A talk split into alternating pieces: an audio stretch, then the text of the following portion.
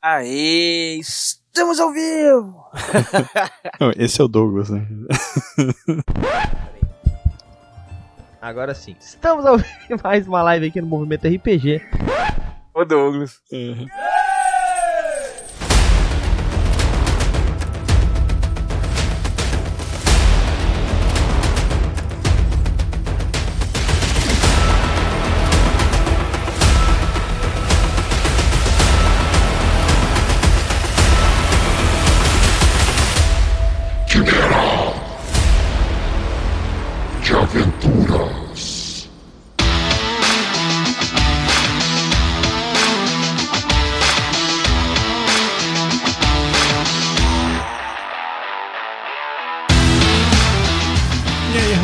Rapaziada, bem-vindos a mais um Quimera de Aventuras, nosso podcast de cultura pop e RPG. Eu sou o Raulzito. Eu sou o Eduardo Filhote. E como vocês devem ter notado, né, hoje o André não está aqui com a gente, infelizmente, né? O, o André foi absorvido pelo grande capital aí, mas a gente já tá bolando um plano de resgate para trazer ele de volta. O André foi absorvido pelo grande capital aí, mas enquanto isso, né, vocês ficam com a voz maravilhosa do Edu Filhote aí. Se quiser se apresentar melhor, pode, pode falar aí. Quem não me conhece, eu sou Eduardo Filhote, sou um dos narradores lá do Movimento RPG, também jogo, também escrevo, faço parte da equipe lá. Também sou o idealizador lá do Mundo Filhote, que é um projeto lá sobre cultura pop e filosofia. Embora ultimamente eu tenha produzido mais gameplay do que tudo, mas a ideia é produzir bastante conteúdo diverso. Mas deem uma checada lá que tá bem legal. E isso é essa pessoa aí. E hoje a gente vai falar de Arquivo 81. Eu sou Melody Pendras, é 11 de março de 94, 10h32 da manhã. Esse é o primeiro dia do trabalho de história oral sobre o edifício Visser. Agora eu vou bater em algumas portas. Me desejem sorte. Você tá ouvindo? Ouvindo o quê? Tem alguma coisa nesse lugar que te chama. Oi? Oi!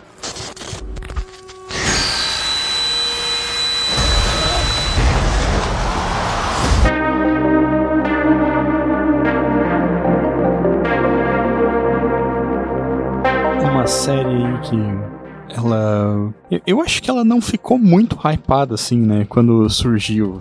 Ficou meio por, por fora dos radares aí da galera. A produção da série, ela começou durante a pandemia, né? Logo no início da pandemia, então a pandemia prejudicou muito a produção da série. E aí ela finalizou muito tempo depois. E quando a série saiu, a tava naquela leva, né, de produções pós-pandemia e tudo mais. Então ela ficou meio abafada.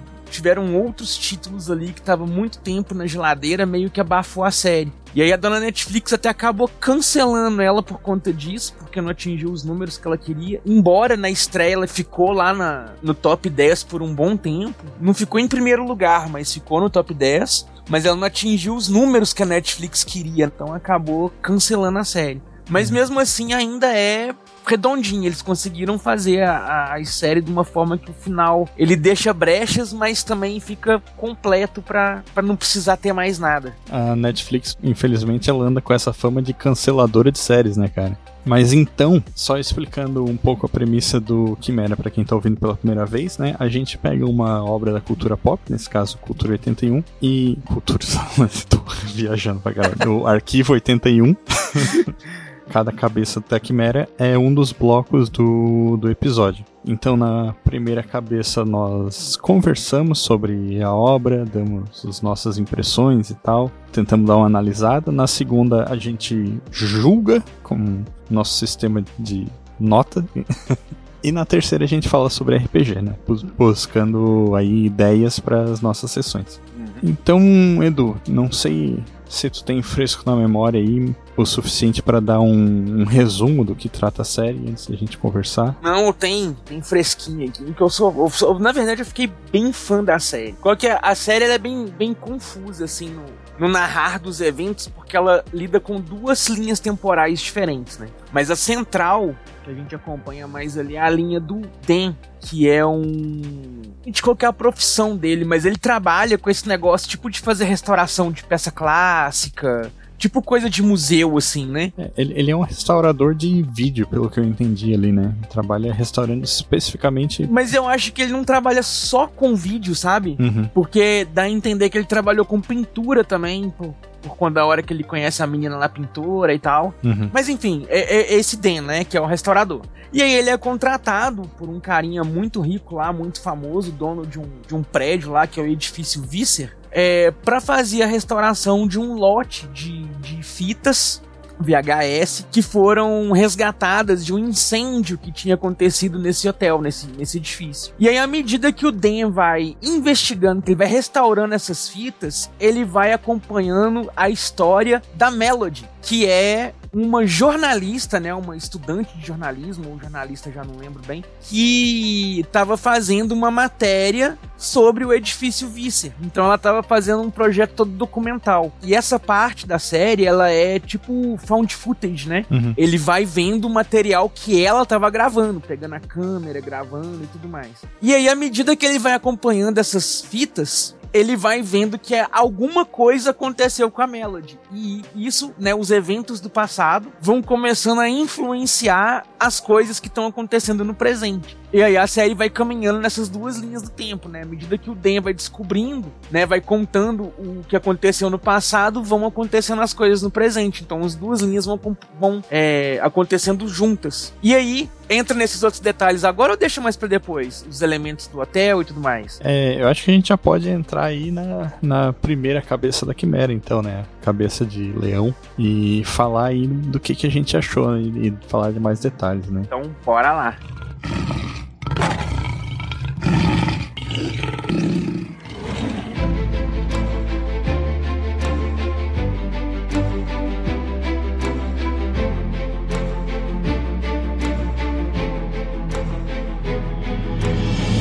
Mas é, já que tu tá empolgado, diz aí o que, que tu achou da série no, no geral, assim, se quiser, tipo, entrar em detalhes, assim, fica à Nossa, vontade. rapaz, sabe aquelas coisas assim, aqueles momentos em que você não tem nada pra ver? Aí você tá ali sapeando o catálogo, você vê uma coisa diferente, que é tão diferente que você fala, deixa eu ver uma pra ver qual que é a ideia, que eu não entendi pela sinopse. E aí fui ver, cara, vi o primeiro episódio e falei, puta merda, eu tenho que assistir isso agora até o final. Não tem como eu parar de ver isso. E maratonei o negócio. E assim, 4 de. Não, 9 de 10, 4 de 5. É aquele- aquela, sabe, assim, muito pertinho de ser uma obra muito perfeita. Uhum.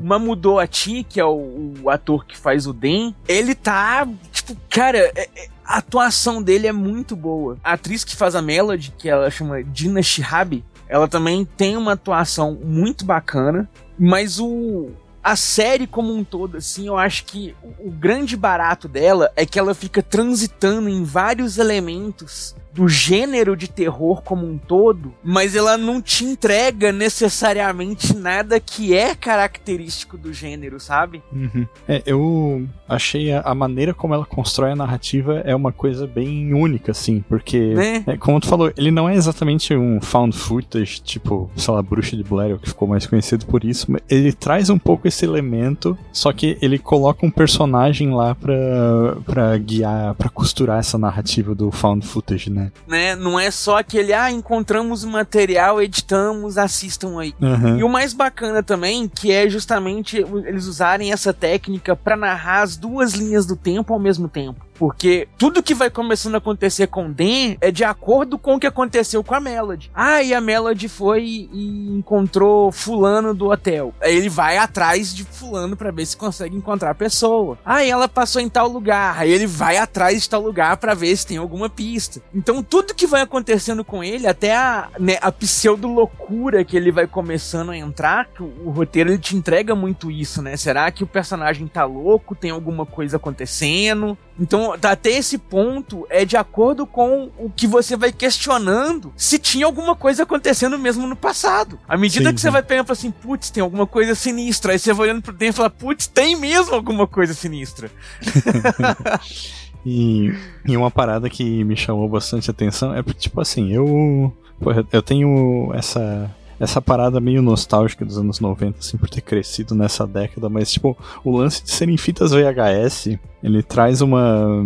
ah, Como é que eu posso dizer? Assim, é um negócio mais. é, tátil, assim, né? Mais. Mais próximo, mais físico, assim, porque, tipo, assim, em vez de, sei lá, fita VHS fosse é, um pendrive com um arquivo de vídeo não ia ser a mesma parada, assim, parece que é, o lance de ser fita VHS ele consegue é, transparecer mais essa ideia de ser um filme de terror, assim, né, de- Exatamente. e é bem legal a maneira como ele foca nessa parte do trabalho do cara, dele ir lá, desmontar a fita, limpar o negocinho todo e tal, assim, é bem... que dão uma credibilidade pro negócio, que aí quando, quando ele restaura o negócio e assiste, te dá aquela suspensão da descrença que você olha pro negócio e fala, putz, realmente isso tá na fita, não tem edição, não tem manipulação, não tem nada. Então por um momentozinho breve ali assim, você meio que se permite esquecer que tá assistindo uma série e acredita que realmente é um VHS real que, né, que tá sendo visto ali pelo Den. Aham. E aí, beleza, nos momentos dele ali assim, você meio que volta e, ah, beleza, é uma série, é um efeito e tal. Mas na hora que vai no VHS, que é aquele. é- é- é- que eles tentam aquela jogada, né, de colocar em preto e branco assim, depois abre o colorido pra, pra você ingressar no mundo.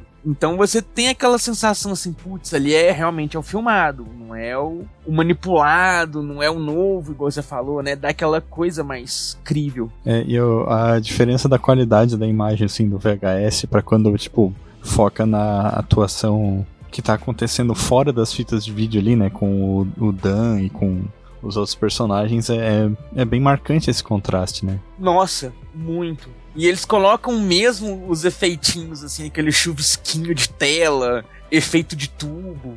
É, eu, eu fiquei me perguntando se eles não gravaram mesmo com VHS, cara, porque eu, ah, é um negócio que eu, não é tão difícil assim de né, e, e tão absurdo pra se imaginar assim os caras tenham achado um, um VHS gravado e depois digitalizado, né? que eu- porque é bem autêntico, eu acho, o visual dos, dos filmes em VHS. É um bom questionamento. Não vi nenhum, nenhuma informação se foi gravado no estilo de VHS mesmo e depois só digitalizado, ou se foi é, pós-produção pra deixar no efeito. Uhum. É, eu, eu tentei fazer uns, uns efeitos em VHS pra, pro filmezinho que toca antes da nossa campanha lá do, da Catedral do Santo Bruxo e achei bem difícil, assim, de, de fazer de um jeito convincente, sabe? Ah, né? Fica muito notório que tá usando um filtro, alguma coisa assim.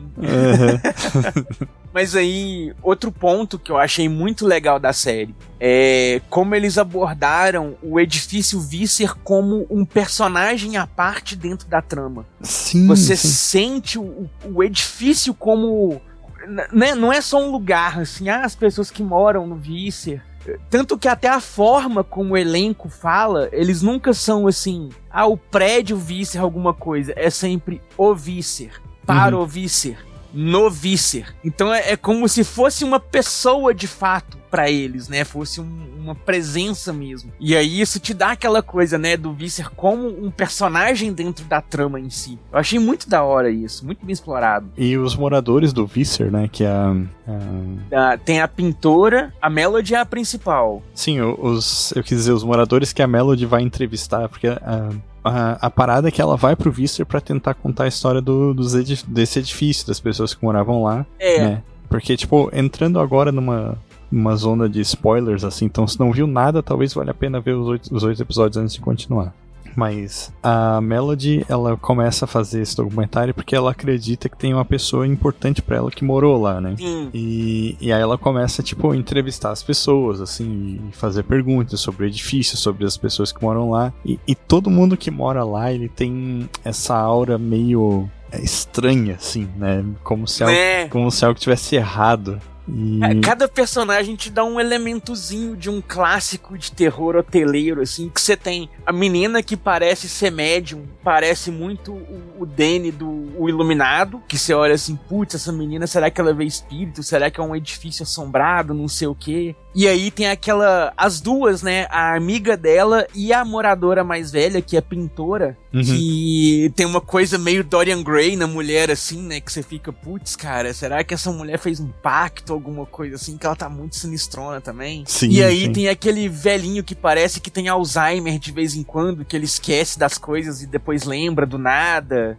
E aí você também pensa, nossa, será que o cara tá maluco por conta do hotel? Será que o hotel que deixou o cara maluco? O hotel não, o Visser, né? O Aham. Visser deixou o cara maluco. E aí, É. cada personagem, eles vão trazendo esses, esses elementos que você olha e, e sempre nessa abordagem. Que quando você tá começando a encaminhar, que você vai, ah, não, o Visser é igual o Overlook do Iluminado, né? Ele é um prédio demoníaco vivo. Aparece um outro personagem que te pega pela mão, igual a mãe da gente, assim, quando você tá querendo muito num lugar que você não pode. Aí vem o personagem igual a mãe da gente te puxando assim, não, vem pra cá. E te leva pra outro lado totalmente diferente da interpretação. Uhum. E aí ele fica jogando com tudo isso até chegar ao clímax e falar, ó, a verdade é essa, né? O que aconteceu foi isso. É bem legal que a maneira como ele apresenta esses personagens, porque ele forma uma espécie de quebra-cabeça, assim, tipo, como se cada personagem tivesse uma uma pequena informação, assim, uma pista ou uma peça do que acontece de verdade no Visser, né?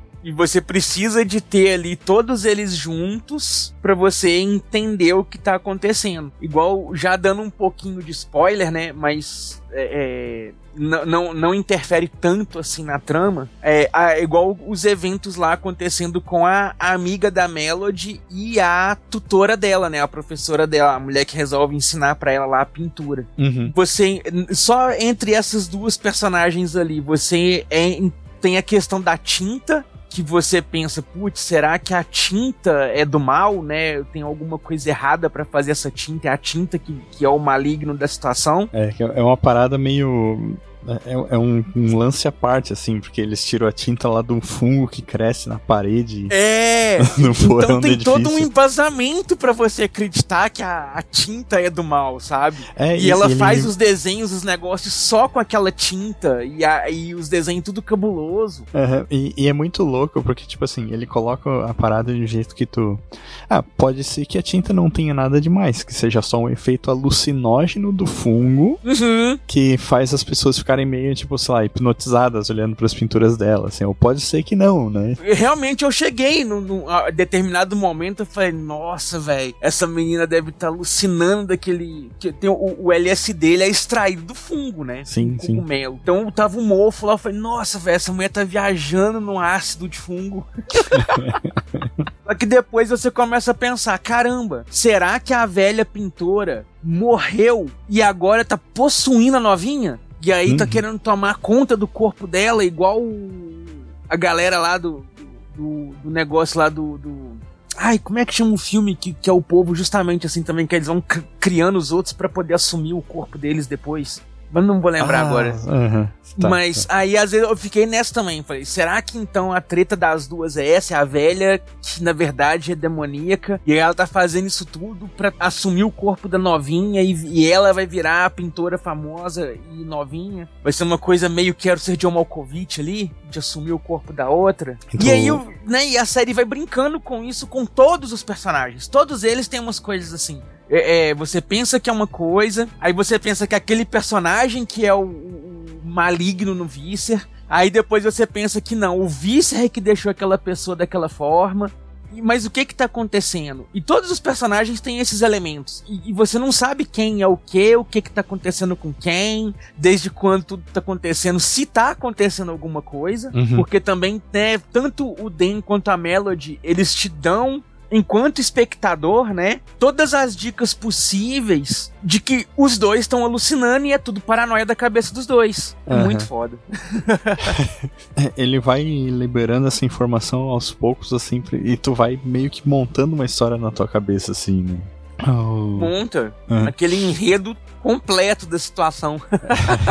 Agora entrando no spoiler pesado mesmo, assim, tá ligado? Ó, então alerta de spoiler, galera. Uhum. Tu curtiu o final do, da primeira temporada? Sim, a primeira vez que eu vi o final, eu não gostei muito, não. Que eu achei, eu olhei o final e falei, ah, puta merda, velho. Eles vão fazer um final dessa forma? não acredito que eles vão fazer esse lixo de final. É, o...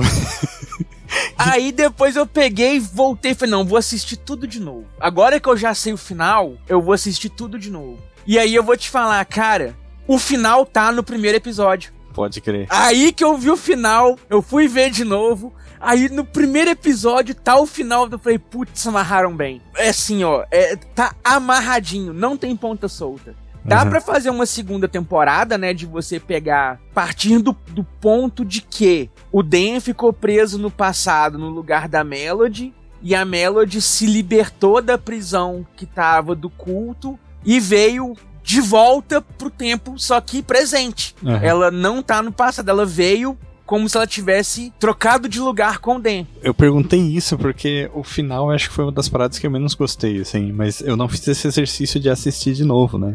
Mas assim, só pra quem ignorou o nosso aviso aí e não assistiu e continuou ouvindo, né? No, no final se descobre que existia de fato um culto, né? No, No edifício No- Visser. no edifício Visser lá, que tinha uma parada de, tipo, é, mandar a mente da pessoa viajar no tempo e tal. Era um lance bem. É, é- é uma Bem coisa bem Quero assim, Ser né? John Malkovich Uhum. com Midsommar. É uma, uma referência bem louca. Que qual que é a ideia? A pessoa famosa, né, que a Melody descobriu nas investigações dela, não a que ela tava procurando, mas ela descobriu uma celebridade muito famosa, que é uma das fundadoras do Visser e Aham. coisa e tal, que era na verdade a cabeça desse culto safado. E aí eles erigiram uma igreja para esse culto safado no subsolo do Visser. E todo mundo que morava no Visser era do culto. E que é uma parada extremamente desconfortável, assim, né? Quando a Melody desce lá no, no porão e vê as pessoas e tal. E, e depois ela desce pra investigar e fica encontrando as pessoas, assim, né? E tu fica meio tipo assim, puta, que, que desconfortável, assim. Né, cara? Uhum. É uma E eu- coisa meio Alan Poe, assim, daquele conto da máscara rubra. Sim. Que sim. você tá na festa e todas as pessoas são ameaça e tal. É, inclusive tem uma máscara no culto também, né? Aquela máscara Sim. meio bege, assim, com sim. Lembra bastante aquelas máscaras de carnaval de antigamente, assim, veneziana, aquelas coisas. Sim, sim. Mas a grande parada é uma estátua tipo Pazuzu, que eles fazem o culto lá, que essa estátua dá a habilidade pra eles de transmigrar a alma, né? Então eles pegam a alma de um corpo e colocam no outro. É, e tinha uma data específica, né? Que coincide com a passagem de uma estrela lá. É, é de tantos em tantos anos, tipo o Cometa Halley, assim. Uhum. E aí eles têm que fazer essa parada. A última vez que essa parada foi feita foi quando se deu o incêndio lá do Visser, que é quando a Melody sumiu. Uhum. que é o que o Dan começa a investigar e descobrir. E aí o que que acontece? É, não tem vários momentos que o Dan e a Melody eles não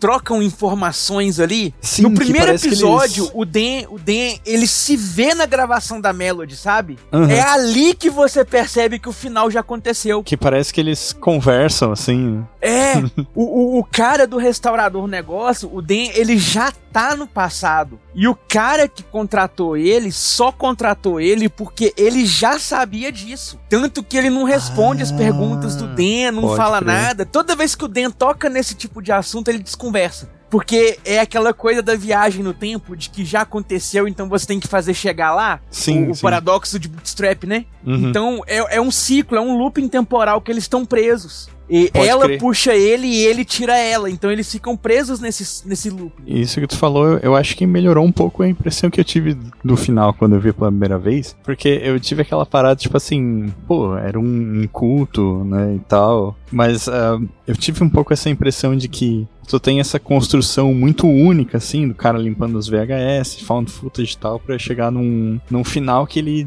é, é, de certa forma, é meio clichêzão de terror, assim, né, essa parada do culto e tal. Sim. Mas, mas isso que tu falou agora, porra, faz sentido pra caralho. Eu. eu deu até vontade de ver de novo, assim. Cara, faça isso. Mas, mas faça com aquela visão assim, de que o final é uma viagem no tempo. Aham. E aí, todas as vezes que você vê a interação dos dois, que você vê os detalhes, assim, que o Den aparece de sombra na filmagem da Melody no passado, que ela sente a presença dele, esses negócios, aí você vai, o final te entrega. Aí no final, todas as pontinhas ficam amarradas. Aí você entende várias vezes alguns diálogos de outros personagens. Porque também são personagens da mesma coisa, eles estão presos no looping. Eles já viram o que acontece. Algumas coisas eles lembram, outras não. Claro. Esse carinha, por exemplo, que contratou o Den, ele tem um momento, acho que é no sexto episódio, que é uma hora que, que a Melody tá começando a descobrir a galera do culto, que ela já sabe que tem uma sala secreta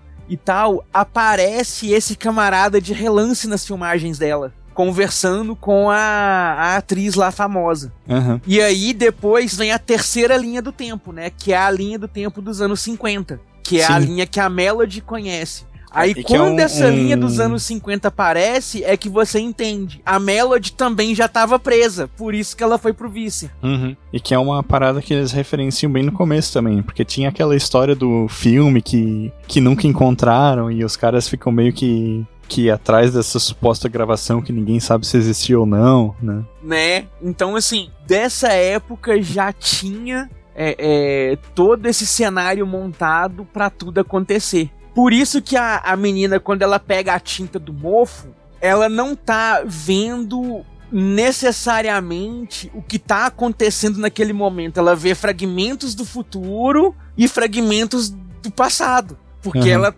né, o mofo ali meio que permite ela ver as brechas do, do looping temporal que aconteceu quando o culto lá, a cerimônia que a Melody estava participando, quando ela é, quebra os negócios lá do, do- da cerimônia. Aí é que tudo dá merda. Porque o que, que Sim. acontece? O Den entra na parada pra tentar ajudar a Melody. A Melody vai pro subsolo do, do- do edifício pra tentar acabar com as paradas do culto. E o culto começa a fazer a cerimônia porque o tempo final chegou. Se eles não fizerem ali, eles vão perder a transmigração da alma. É, a Só que Melody, aí- ela, ela tinha feito amizade com uma menina também, que daí tinha uma parada que eles queriam sacrificar a menina no culto e tal, né? É, que ela ia ser o, o sacrifício pra abrir o portal pra entidade lá. Aham. Aí a parada toda é que a Melody fode com o ritual, enquanto o Den também fode com o ritual, e aí pronto, embaralha todo o tempo. E eles ficam presos nesse looping. Quando o Den chega no ponto de interferir com o ritual, ele volta no exato momento em que as fitas da Melody começam, que é o base ali do ritual. E aí vai acontecer a história, vai voltar no mesmo ponto, vai acontecer a história, vai voltar no mesmo ponto. E aí, dia da marmota. Aham. Faz sentido. E cara, quando eu vi a segunda vez, e aí eu peguei essa ideia do looping, de ter essa questão de, né, do, do, do- do dia da marmota ali, deles ficarem presos, de tudo já ter acontecido, aí eu achei mais fenomenal ainda a série. Aí eu falei, putz, que série duca. Duca, duca, duca. Cara, ma- mais alguma coisa que tu acha que vale a pena ser falada, assim, até, até agora? Não, acho que podemos seguir para pro RPG. É, não, antes disso a gente vai pra segunda cabeça, né? Que a gente avalia, né? a- e dá uma nota pro filme. As notas aqui no Quimera, elas são de 1 a 20, tá? Uhum. Representando aí a rolagem do dado de 20 D20. lados tão querido, a nossos amigos RPGistas, né?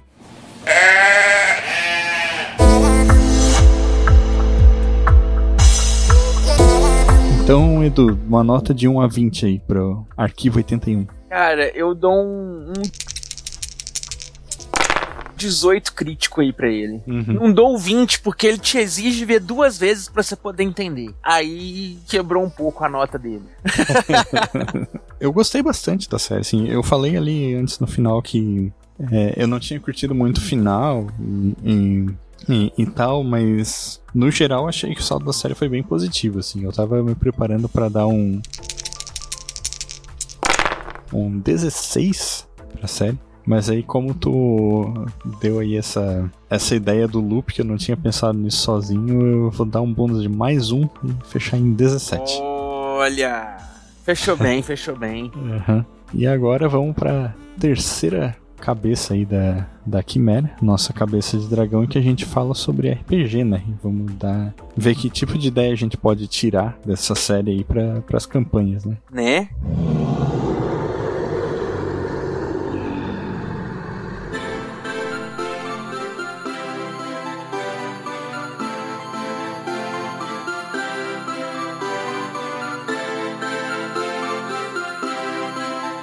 Tipo, se quiser jogar uma campanha baseada no Arquivo 81 mesmo, assim, eu acho que essa série, ela respira, assim, e transparece cult e divindade perdida do começo ao fim, né? Sabe? Eu ia falar isso. A série é cult, assim, na sua pura essência.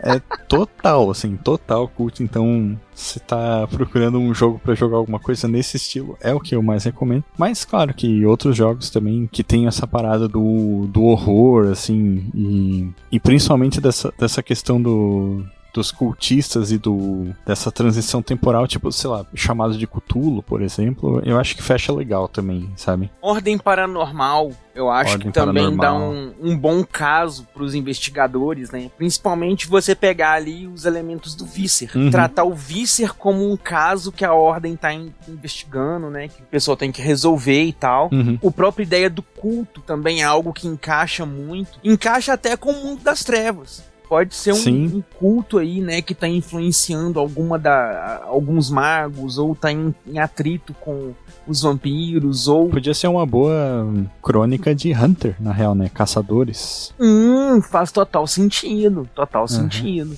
É, mas eu, eu gosto também de tentar buscar uma, uma- alguma ideia um pouco mais inusitada, assim. E daí eu fiquei pensando nessa premissa, sabe? Tipo, do cara ir é, restaurando as obras e entendendo aos poucos. E, e tu até consegue transportar isso pra uma campanha de fantasia, assim, sabe? Tipo um Sim, cara. um D&D, pegar um... É um Tormenta 20 da vida, assim, ó. e É, o cara, um em vez de Dragon. restaurar um VHS, restaura um pergaminho, Aham. um artefato mágico. É, né? Ou até um- uma pintura, assim. É tipo, porque tu, tu imagina a cena, assim, tipo, dos caras chegando num templo, assim, tem aquele afresco gigantesco no teto, assim, tipo, tipo a Capela Sistina pintado pelo Michelangelo, assim, sabe? Só que não dá pra ver direito as coisas, assim, então os caras têm que ir lá e, e restaurar parte por parte, assim, e, e cada parte tu vai é, mestrando um- uma cena de flashback, assim, que os caras vão é, revivendo aquelas coisas que aconteceram, assim, sabe? Dá uma, Né? uma, uma campanha fechadinha, assim, né? De, é, de, de poucas sessões até, mas que, que tem. Que, que aproveita essa estrutura não muito usual que a série mostra, né? Sim, você ter a, narrativa em dois focos temporais diferentes, eu acho que é uma. encaixa muito com praticamente qualquer coisa.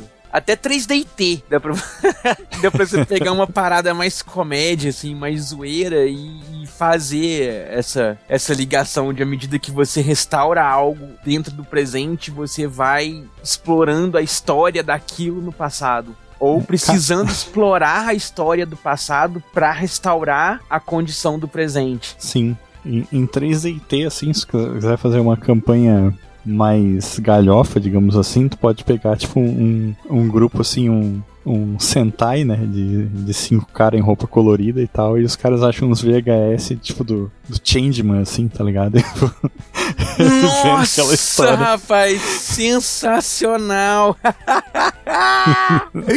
sensacional! Ai, ai. E, e pior que ia funcionar, cara. Eu tenho, tenho certeza que ia ficar legal no fim das contas. Nossa, e pior, cara, a galera tem um preconceito com essas ideias meio alucinadas, assim, de 3DT, mas é muita ideia bacana que tem. Dá pra fazer umas, umas zoeiras muito legais. E essa Uhum. sugestão que você deu aí é sensacional, cara. Eu acho que eu vou ter que rascunhar alguma coisa nesse sentido aqui. Sim, sim, daí tu imagina assim, os caras vão, tipo, vendo é, esses filmes do Sentai do passado e tem que descobrir onde é que estão guardados os robôs gigantes de cada um pra montar o, o, o Megazord de novo lá.